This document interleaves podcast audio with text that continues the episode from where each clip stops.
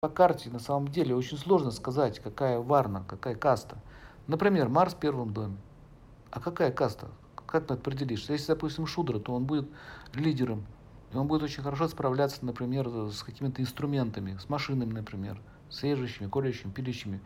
Понимаете? А если Вайши, то он будет, он будет добиваться своего, будет первый на рынке, будет занимать лучшие места, будет уничтожать конкурентов. Понимаете? Настойчиво добиваться своей цели.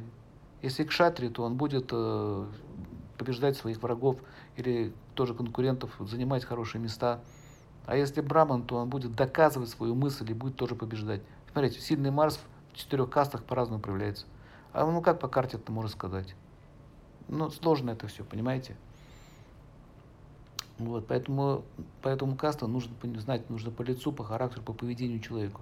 Руки более четко показывают, но еще психологию нужно знать. Мы это на тренингах будем проходить, как отличать по поведению, по взгляду, по мысли. Каста, вообще, вы до сих пор путаете, кстати. Каста, поймите, это не, не, не работа, где работает человек. Я, я, я видел рабочего, рабочего, или таксиста, который стихи читает. Еду на такси, он стихи читает, книги пишет. Ну какой он таксист? У него просто заработок на такси. А по своей природе он относится к категории браманов. Понимаете? Или Ломоносов вообще родился в семье рыбаков, а стал ученым. Он же не любил рыбу ловить. Вот эта проблема до сих пор в Индии существует. До сих пор. Родился в семье рыбаков, значит и рыбак.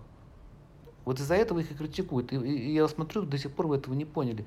Это психотип психологическое состояние человека, настроение, умонастроение. Понимаете? Вот все думают на самом деле, что я браман, а я не браман, я кшатрий. У меня квадратная ладонь, ярко выражена. И спрашивается, а чего? А что, кшатрий не может лекции читать? Может. Может читать. Но в чем, но в чем разница? Разница в том, что браманам очень тяжело что-либо организовать. Понимаете? А кшатры это организаторы, они же могут и лекции читать, они же могут быть смешанные касты, и браманы, и, и, и кшатры вместе.